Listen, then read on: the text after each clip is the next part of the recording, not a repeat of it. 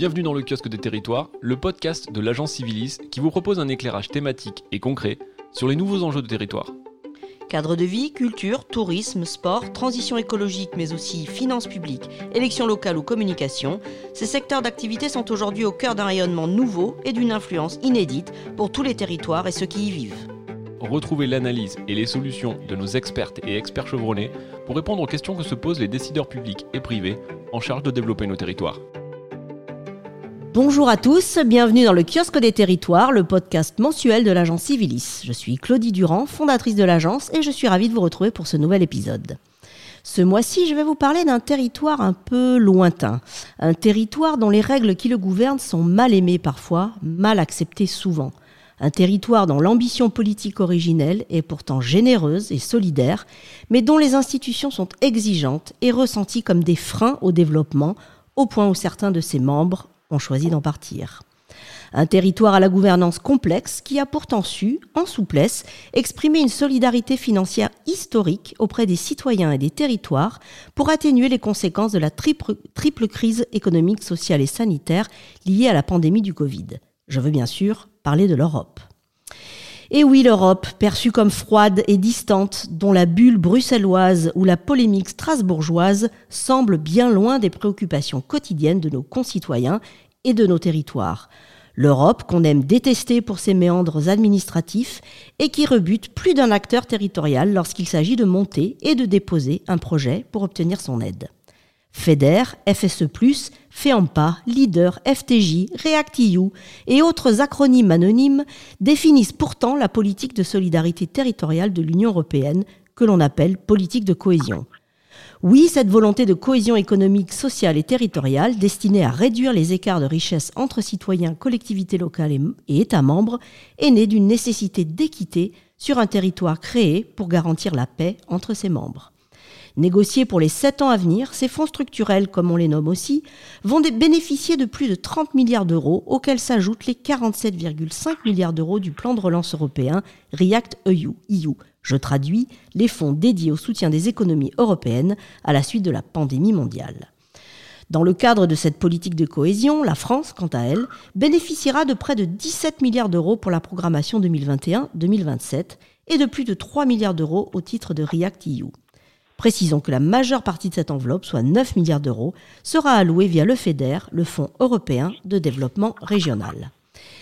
Les investissements réalisés dans ce cadre seront néanmoins guidés par cinq grands objectifs permettant de contribuer à une Europe plus intelligente, plus verte et à zéro émission de carbone, plus connectée, plus sociale et plus proche des citoyens. Ajoutons enfin que les régions les plus développées devront consacrer 85% du FEDER aux deux premiers objectifs. Alors on le voit bien, cette politique européenne pour les territoires n'est pas avare, loin de là. Elle est même aujourd'hui, tout fond confondu, le premier poste de dépenses de l'Union devant la fameuse PAC, la politique agricole commune. Elle n'est même pas si éloignée que cela, puisque ce sont nos régions, ou plutôt nos conseils régionaux, qui sont les autorités de gestion de la plupart de ces fonds. En d'autres termes, les collectivités vers qui il faut se tourner pour déposer les demandes de financement de projets. Enfin, elle n'est pas si déconnectée de nos réalités, puisque ses objectifs sont ceux de toutes les institutions qui nous gouvernent aujourd'hui, des mairies aux conseils régionaux, en passant par les départements et les intercommunalités. Oui, mais tout cela, en général, tout le monde le sait, ou à peu près. En tout cas, lorsqu'on est un acteur du territoire et que l'on s'intéresse aux institutions qui nous gouvernent ou que l'on veut ouvrir son horizon pour financer un projet, oui, on connaît déjà plus ou moins tout cela, en particulier à l'heure de la raréfaction des fonds publics. Alors, pourquoi la France est-elle aussi mauvaise élève dans la dépense de ces fonds? Pourquoi tant de disparités de mobilisation des fonds entre nos régions? Est-ce vraiment une question de complexité administrative? Pourtant, d'autres États membres, comme l'Italie, rendent très peu, voire pas du tout, d'argent à Bruxelles à l'issue de la période de programmation. L'Europe ne serait-elle finalement pas plus simple qu'on l'imagine? Ne serait-elle pas, avec certes quelques efforts de notre part, nous les citoyens, une solution durable pour le développement des territoires? Comment s'y retrouver? Comment comprendre cette logique bruxelloise qui traduit souvent la synthèse d'approches multiculturelles différentes, mais surtout très anglo-saxonnes? Comment mieux aimer l'Europe, simplifier sa relation à nos territoires Comment créer, recréer du lien avec ses institutions en rapprochant les territoires et les hommes avec un grand H de son ambition originelle. Comment mieux écouter les citoyens pour me soutenir nos acteurs locaux. Le lancement de la récente conférence sur l'avenir de l'Europe, grand chamboule-tout de l'ambition européenne, a pour objet avant tout de laisser la plus grande des places à l'expression citoyenne et donc au territoire. Apportera-t-elle le second souffle tant attendu? Climat, santé, démocratie, valeurs, économie, migration, transformation numérique, entre autres, sont au menu de cette conférence dont on peut espérer qu'elle permettra à l'Union européenne d'écrire un nouveau chapitre de son histoire, vieille de plus de 70 ans seulement. Pour nous aider à y voir clair, mon invité aujourd'hui est la députée européenne Nora Mebarek, membre du groupe sociodémocrate au Parlement européen, membre titulaire de la commission sur le développement régional et suppléante au sein des commissions transport, tourisme et pêche. Notre invitée a été pendant près de 20 ans à Arles dans les Bouches-du-Rhône et dans le pays d'Arles, une élue locale engagée pour la défense des territoires à l'échelle humaine. En témoigne son inlassable combat pour le maintien d'un pays d'Arles hors métropole marseillaise de retour d'une mission d'évaluation collective sur la situation au Liban, qui a abouti à une résolution au Parlement européen en septembre dernier, la députée est également, depuis son lancement en mai dernier, membre de la CFE, la conférence sur le futur de l'Europe. Bonjour Nora Mebarek. Bonjour Claude Durand. Alors, première question qui me brûlait les lèvres. Pourquoi donc cette France est-elle aussi mauvaise élève lorsqu'il s'agit de dépenser les fonds? Pourquoi est-ce que nous rendons de l'argent à Bruxelles au lieu de le dépenser dans le développement des territoires? Qu'est-ce qui ne va pas chez nous? Alors d'abord, merci pour cette présentation globale parce que, in fine, ce podcast, je l'espère, sera aussi un outil euh, pédagogique de ce qu'est euh, l'Union européenne aujourd'hui et à quoi peut servir l'Union européenne et, particulièrement ces fonds de cohésion que vous avez excellemment euh, présentés. Je vous remercie. Je vous remercie.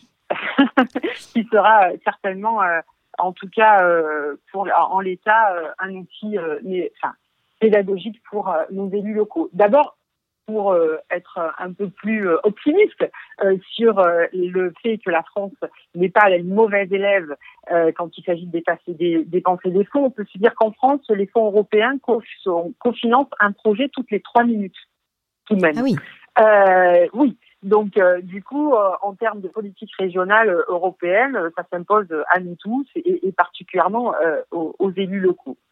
Qu'est-ce qu'on sait en tout cas des fonds européens et encore plus dans ce cadre-là aujourd'hui et dans la période que nous traversons et qui nous rappelle combien le million d'élus locaux et régionaux que compte l'Union européenne sont tout à la fois le socle de l'Europe et son filet de sécurité. On l'a vu pendant la crise de la pandémie dans toute l'Union européenne, les collectivités locales, régionales ont été au diapason des de gouvernements euh, et de la solidarité européenne en déployant, hein, vous, l'avez, euh, et, nous sait nous en France, des efforts de première ligne considérables pour aider les citoyens à surmonter cette triple crise sanitaire, économique et sociale, vous l'avez rappelé en introduction. Mais également pour orienter euh, la relance, puisque vous le savez, l'Europe a passé un cap euh, c'est-à-dire celui de mutualiser euh, une dette européenne afin de relancer euh, l'économie sur notre territoire européen.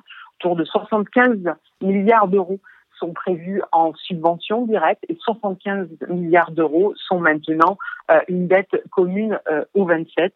Et surtout, cela va nous servir à la fois à un plan de relance ambitieux européen et qui est décliné au niveau des États et au niveau des régions et contrer, on l'espère, les risques d'affaiblissement et, et, la démocratie et le respect des droits de l'homme sur nos territoires. Bon.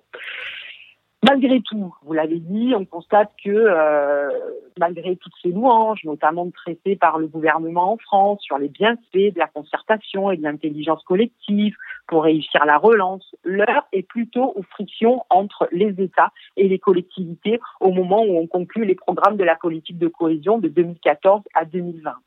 Tout en menant de front le déploiement des, plans de relance et la finalisation des accords de partenariat de la politique de la cohésion 2021-2027, partout dans l'Union, on entend évidemment des élus locaux se plaindre du manque d'implication dont souffre leur collectivité et nous disent combien ils craignent une concurrence néfaste, notamment euh, sur euh, les fonds structurels que vous avez présentés et ces fonds de relance qui sont euh, souvent un plan qui n'a mobilisé exclusivement que des priorités des États. Parce que c'est l'un ou l'autre, c'est ça? C'est l'un ou l'autre? Si, Non, normalement, c'est l'un et l'autre. Ah. La difficulté qu'on a aujourd'hui, et c'est un peu euh, le combat que je mène dans euh, euh, cette, cette commission que vous avez rappelée de fonds de cohésion, nous sommes aujourd'hui aux diffusions et aux signatures de plans de relance. On l'a entendu au mois de juillet, notamment pour la France, où le plan de relance européen avec la France était enfin signé et donc se déclinait sur les territoires. On a aujourd'hui un site qui s'appelle France Active sur lequel euh, dans le cadre du plan de relance, les régions, les collectivités euh, territoriales, intercommunalités pour nous, départements ou euh, communes peuvent aller présenter un projet dans ce site qui s'appelle donc France Relance et qui pourtant devrait s'appeler France et Europe Relance et qui permet évidemment de mobiliser des fonds sur, on le sait, la relance économique, la transition juste, les, les cinq priorités dessinées dans le cadre de notre plan de relance. Pour autant, ils ne peuvent pas être euh, sous-utilisés euh, par rapport aux fonds euh, de cohésion et les fonds structurels que vous avez rappelés, puisque ces fonds-là, vous l'avez dit, c'est pour le FEDER particulièrement, et on y reviendra tout à l'heure, c'est 9 milliards d'euros, vous l'avez dit, mais au total, les fonds de cohésion pour la programmation 2021-2027, c'est 17 milliards d'euros en France. Euh, et pour la France. Et donc, euh, l'objectif, c'est bien d'être sur des actions complémentaires. D'un côté, France Active, j'ai envie de dire Europe France Active, euh, sur le site, euh, doit euh, promouvoir le plan de relance qui est décliné au niveau régional pour les collectivités, mais pour autant, il faut que les collectivités puissent aussi bénéficier de ces fonds de cohésion qui, en gros, globalement, il y a et doit s'ajouter à l'effort européen pour travailler à la fois la relance, mais surtout aussi l'équilibre social de nos territoires. D'accord, je vous remercie pour cet éclairage important. Euh, et d'ailleurs, oui, c'est le défi, mais d'ailleurs, vous, vous l'avez sans doute euh, compris sur le terrain lorsque vous rencontrez des élus et des, et des, acteurs euh, territoriaux, parce que vous venez de publier une petite plaquette d'information euh, à destination justement des décideurs euh, locaux qui recense ces différents fonds structurels mobilisables. C'est vraiment une volonté de pédagogie ou une incitation à oser plus d'Europe pour vous, cette plaquette?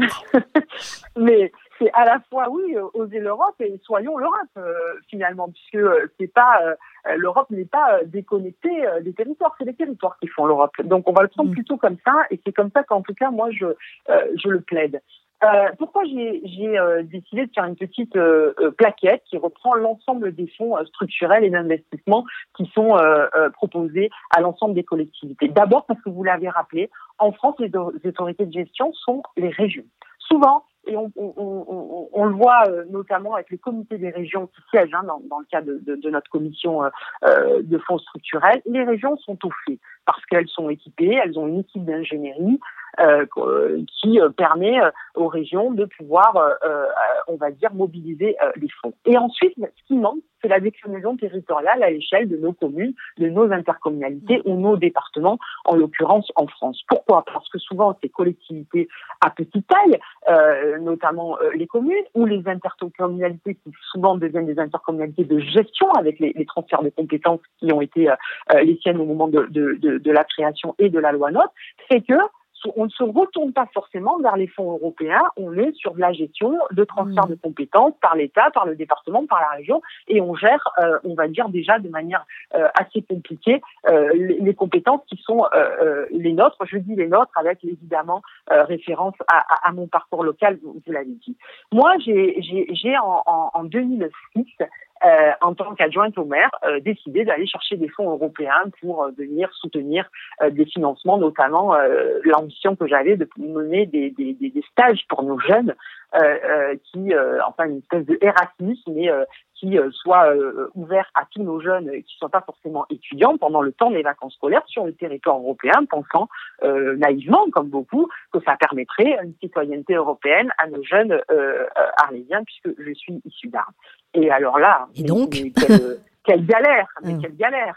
Euh, alors j'avais une super idée, je viens la proposer au maire, euh, qui me dit si c'est très bien. Et puis là, tout d'un coup, on parle de financement. Et là, je suis obligée de lui dire ah oui, mais alors là, pour le financement, si j'ai bien compris, il faut qu'on fasse l'avance. Mhm. Et donc dans trois ans, peut-être l'Europe nous remboursera. C'est même pas sûr, puisque c'est euh, après facture. Et donc là, évidemment, le maire m'a dit hop hop hop hop, hop nous n'avons pas les finances pour. L'idée est très bonne, mais il faut que tu simplifies euh, euh, et notamment que tu ailles chercher des fonds ailleurs. Et je me suis retournée vers la région. Et quand je me suis retournée vers la région, la région avait un devoir impérieux de faire évidemment l'avance de trésorerie pour ces projets. Et in fine, j'ai pu mener ce, ce, projet parce que je suis allée taper à la région et puis taper à la préfecture de région qui, par ailleurs, m'avait mis en contact avec, à l'époque, Jeunesse et Sport, qui était le nom du service qui s'occupait de la réglementation des jeunes.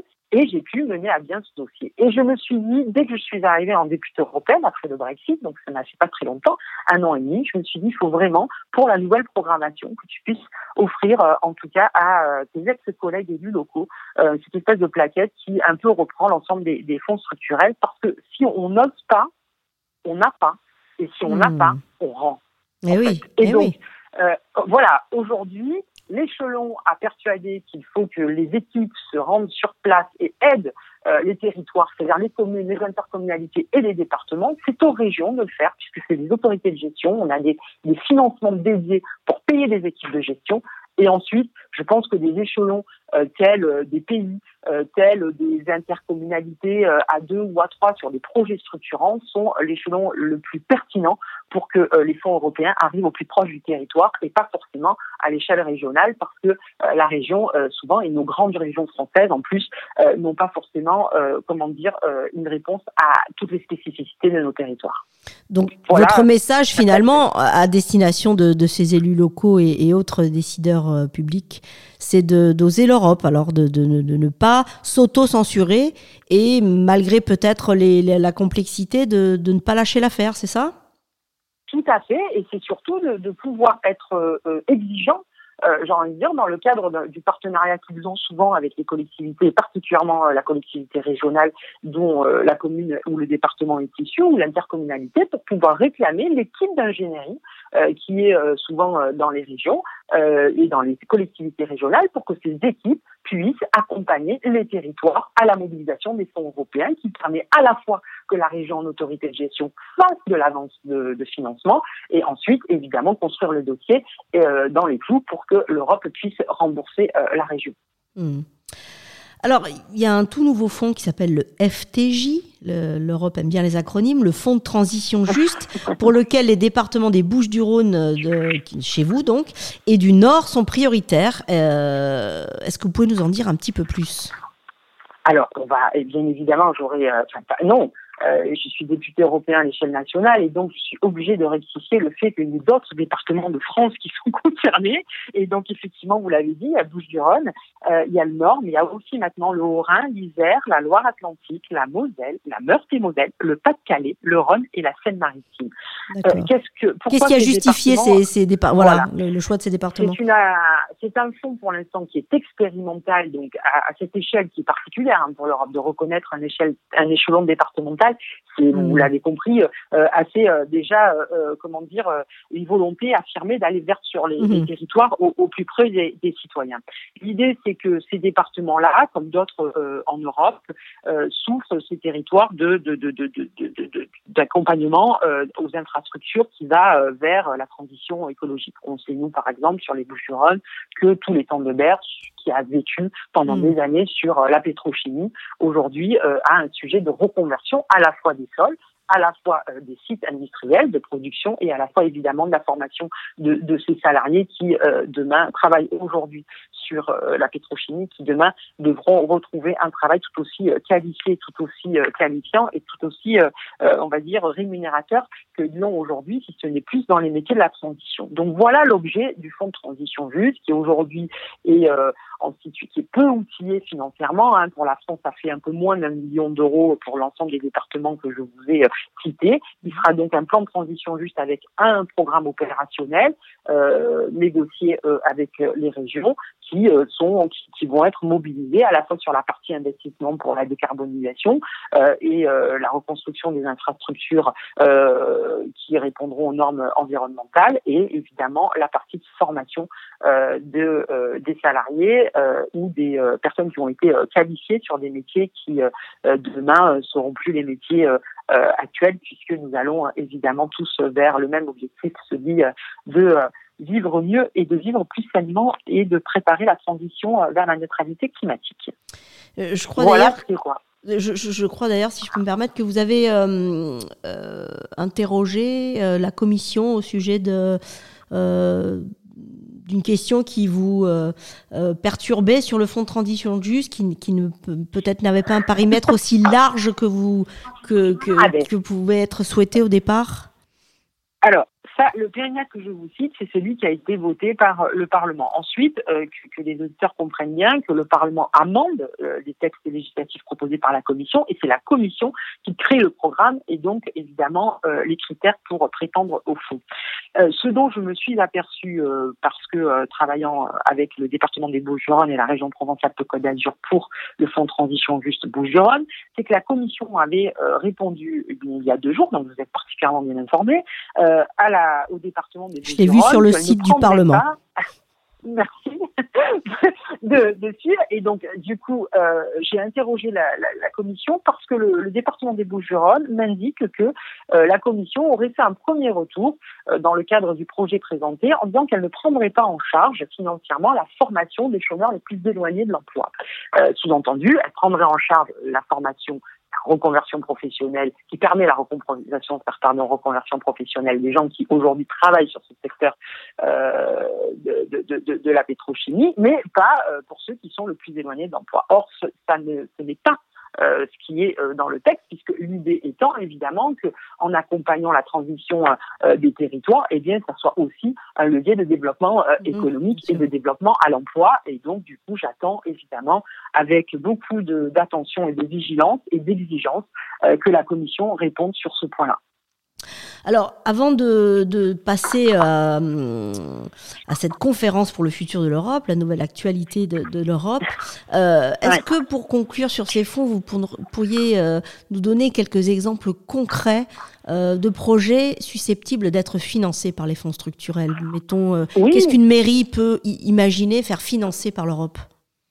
Alors déjà, une mairie, elle peut déjà euh, imaginer que très rapidement, euh, elle doit se retourner vers sa région pour euh, mobiliser les fonds de REACT-EU, alors pardon, un REACT EU euh, pour répondre aux conséquences de la pandémie. On sait, les collectivités locales ont eu une pression et une charge financière euh, pour répondre à la fois aux conséquences de la pandémie au sens du centre de vaccination, euh, équiper un centre de vaccination, mettre en place des protocoles sanitaires dans et pour l'accueil des publics, et puis décliner évidemment sur des actions particulières. Je pense notamment au CCAS, sur les plateaux de repas, sur mmh. l'accompagnement au plus loin, enfin aux gens qui sont le plus éloignés des, des, des, soins et, et, toute l'action qu'ils ont pu mener autour de ça.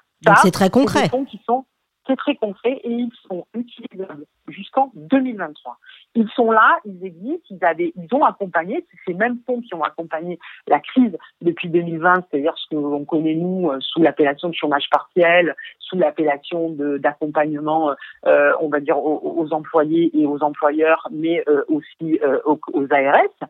Euh, Aujourd'hui, ces fonds-là sont euh, prolongés de deux années, 2022-2023, puisqu'on sait que la, la, la pandémie n'est pas à l'arrêt, même si elle a ralenti, et que la pandémie est toujours là, et que par définition, euh, si elle est toujours là, il y aura encore euh, euh des conséquences, euh, et notamment budgétaires. Ces fonds-là, ils sont là aujourd'hui et maintenant mobilisables dans toutes les régions, et donc j'encourage évidemment tout de suite les collectivités qui, je le sais, ont, ont perdu du financement à aller réclamer auprès de la région le financement de REACT-EU. Ça, mhm. c'est le fonds, on va dire, qui euh, est transitoire euh, et qui euh, est là jusqu'en 2023. Ensuite, qu'est-ce qu'on a pu financer? Je pense notamment à ces communes qui, ou ces intercommunalités, souvent c'est les intercommunalités qui ont la compétence transport. On le voit depuis quelques semaines, depuis quelques mois, depuis quelques années les intercommunalités ont pris à bras le corps le, le, les pôles multi, enfin, mis en place des pôles multimodales mmh. euh, sur leur territoire euh, pour pouvoir euh, permettre euh, toute forme de déplacement et aller vers des déplacements les, les moins polluants avec des organisations, on va dire, territoriales qui répondent aux besoins. Ça, c'est du financement concret. C'est-à-dire que comment je rachète une flotte de véhicules électriques ou de bus hydrogène. Euh, je crois qu'aujourd'hui, il n'y a qu'une commune, c'est Dijon, euh, qui euh, en, bus hydrogène. Eh bien ça, c'est du financement européen. D'accord. comment j'accompagne une restructuration d'un pôle multimodal parce que je vais faire de la piste cyclable, je vais demain organiser une mobilité douce qui viendra répondre à des déplacements de, de moins de 1 km c'est du financement européen de fonds de cohésion.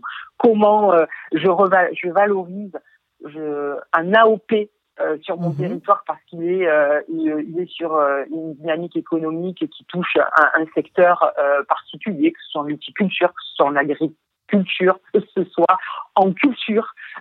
eh bien, ça, c'est du financement européen. Donc, vous voyez, j'ai envie de vous dire que 70%, si je vais le dire, d'ailleurs, j'ai pas envie de vous dire, je vais vous dire, 70% de la législation européenne a un impact direct sur l'échelon régional. Ah en effet, oui, on le voit. Donc, 58%, euh, il faut le savoir, des citoyens estiment qu'une plus grande influence des collectivités locales et régionales auront un impact positif sur la capacité de l'UE à résoudre des problèmes de santé, de transport, de transition énergétique, de culture, euh, de communauté de vie euh, et de communauté de destin, des fois frontaliers, c'est-à-dire avec d'autres régions, d'autres départements ou d'autres communes. Donc, si il y a de l'espoir alors. Si l'échelon est pertinent et que le projet est pertinent, que la région joue le jeu, alors là, pour le coup, c'est plus osé, c'est euh, allez-y.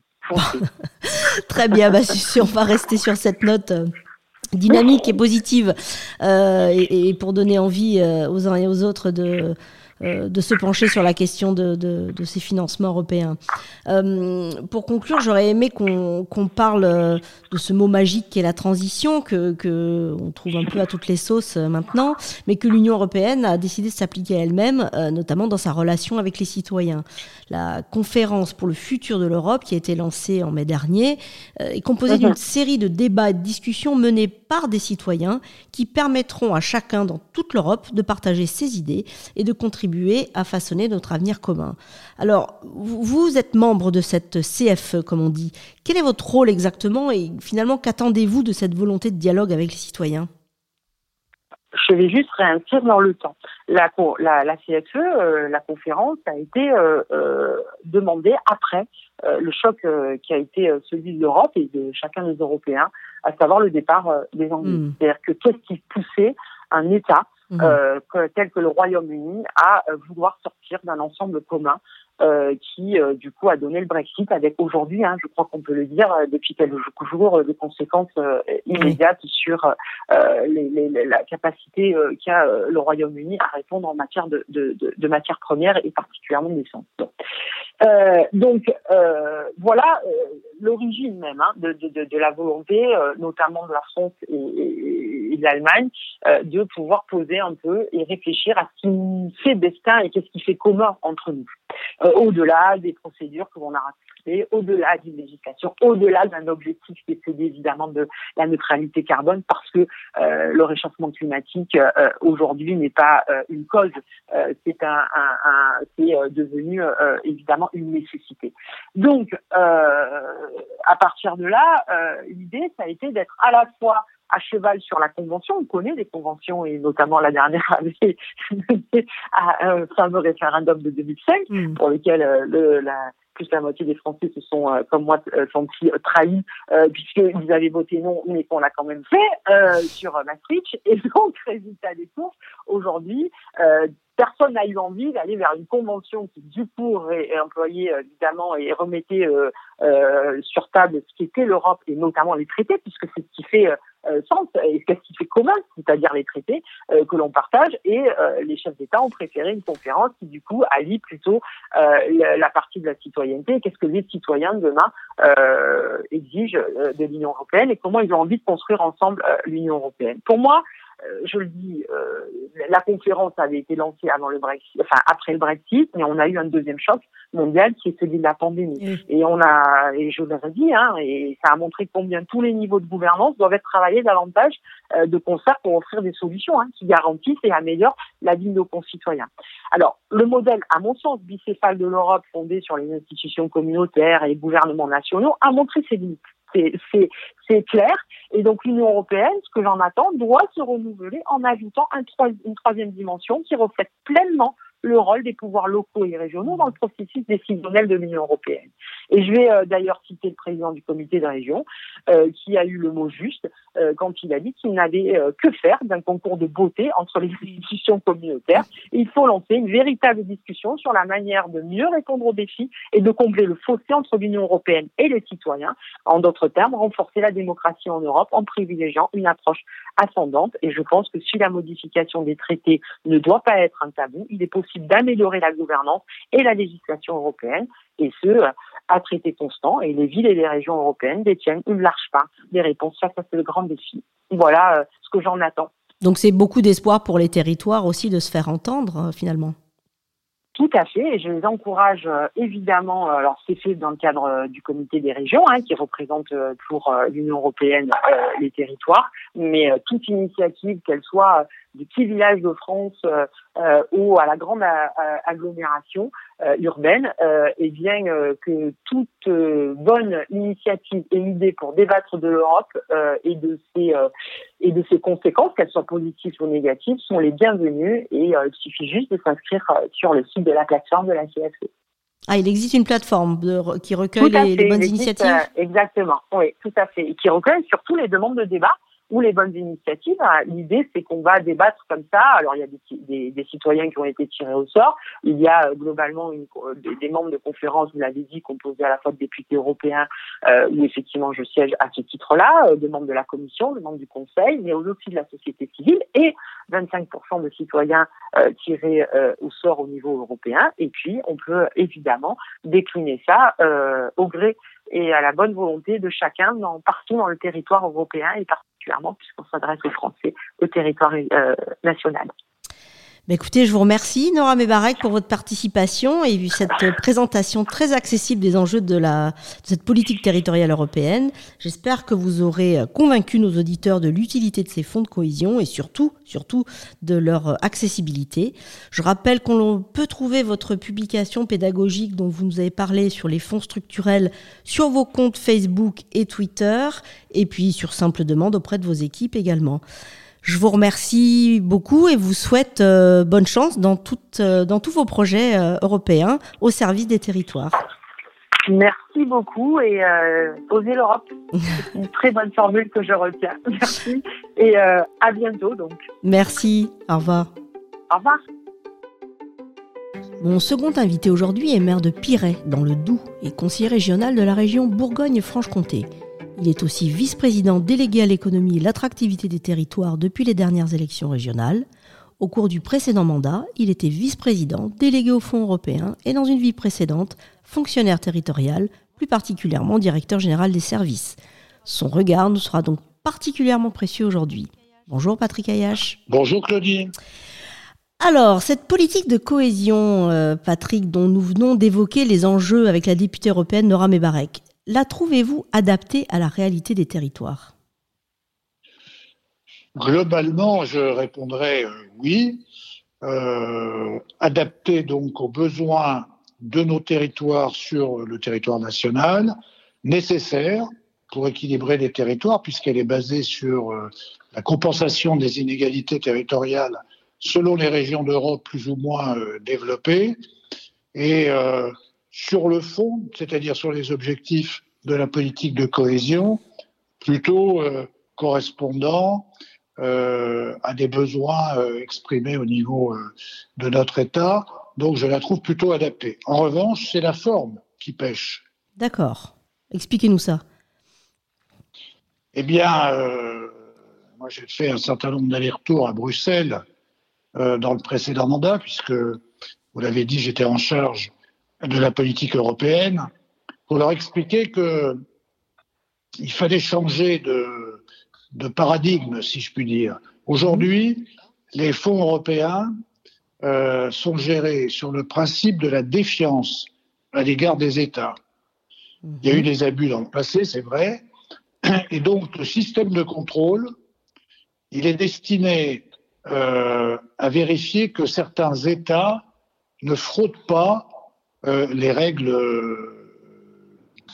les règles édictées par euh, la Commission européenne. Et j'ai proposé que nous travaillions sur le régime de la confiance plutôt, mmh.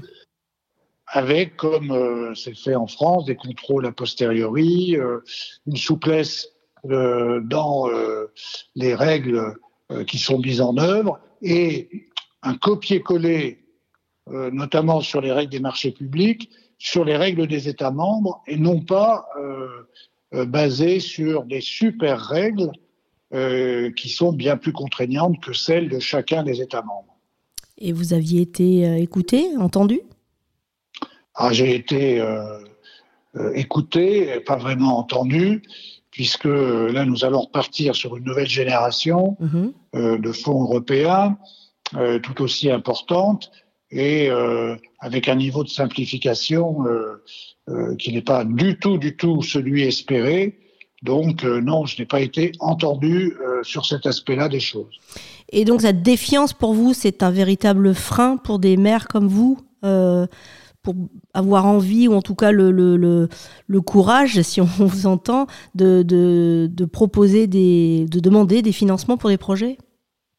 Oui, j'ai rencontré des dizaines et des dizaines de maires, de présidents de groupements d'action locale, de présidents de PCI, Beaucoup se sont découragés, euh, beaucoup euh, refusent même maintenant euh, de rentrer dans la dynamique des fonds européens, alors que c'est là où il y a de l'argent, eh finalement. Mhm. Parce que c'est trop compliqué pour eux, parce qu'ils n'ont pas des services euh, qui vont bien, parce que ça génère souvent des problèmes de trésorerie, puisqu'il y a des délais de, de versement qui sont extrêmement longs.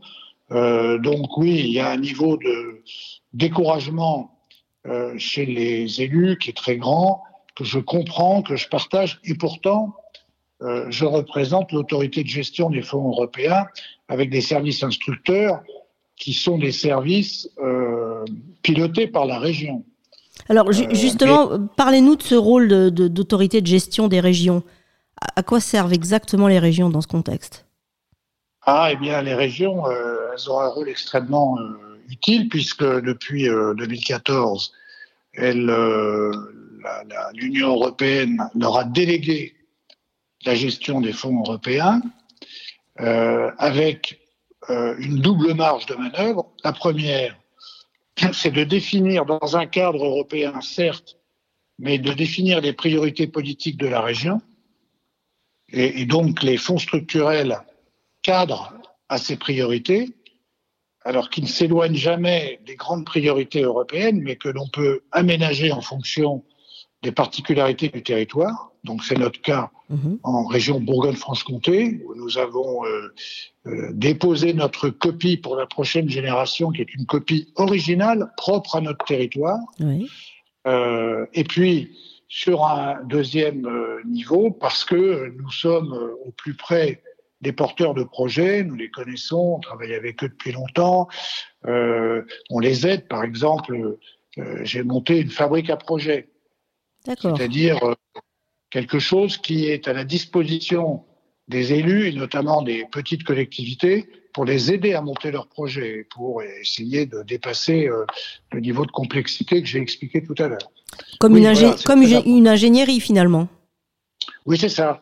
C'est ça, hein, à la disposition euh, des élus. Donc euh, oui, c'est compliqué, c'est lourd, euh, c'est long, mais c'est indispensable hmm. à l'échelle de la région Bourgogne-Franche-Comté. C'est un milliard et demi d'euros qui sont à disposition des collectivités, des agriculteurs, des associations, des entreprises euh, on ne peut pas s'en passer. Mhm. Donc il faut dépasser le niveau de complexité et l'accepter euh, pour pouvoir bénéficier de ces moyens. Mais donc cet outil d'ingénierie que vous avez mis en place dans votre région, ça veut dire que c'est pas partout pareil alors? C'est pas quelque chose d'automatique? Voilà, chaque région, et c'est ça une autorité de gestion, chaque région s'organise un peu comme elle le souhaite, euh, définit des appels à projets comme elle le souhaite, euh, oriente une partie euh, des crédits européens comme elle le souhaite, toujours en étant euh, dans un cadre général, bien entendu, organise par exemple la politique agricole commune en fonction de ces particularités régionales. Donc non, non, il y a un rôle extrêmement important des, régions. D'accord. Et tout à l'heure, vous évoquiez le, ces, maires un peu frustrés et, finalement en colère de ne pas pouvoir accéder à cette manne financière importante. Est-ce qu'il s'agit des plus petites communes ou est-ce que c'est généralisé à l'ensemble des communes? Non, il s'agit effectivement des, petites communes, des petites communautés de communes, des pays, euh, des groupes d'action euh, locales qui gèrent euh, le programme Leader, mhm. qui n'ont pas l'ingénierie nécessaire pour faire face à cette complexité, alors que les grandes collectivités ont créé les équipes des pour, voilà, et, ils s'en sortent très bien. Donc il y a une inégalité effectivement. ah oui collectivités devant euh, l'accès à cet argent public.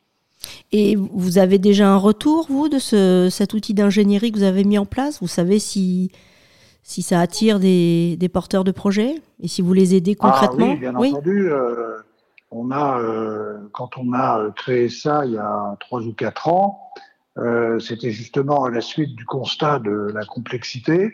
Et immédiatement, on a eu beaucoup de collectivités, d'associations qui sont adressées à, nous et que nos services ont, aidé à bien se diriger, à euh, leur donner les conseils nécessaires pour monter un dossier, voire pour leur dire que valait mieux ne pas faire de dossier dans quelques cas de figure. Oui, euh, oui bien entendu, ça a eu beaucoup de succès.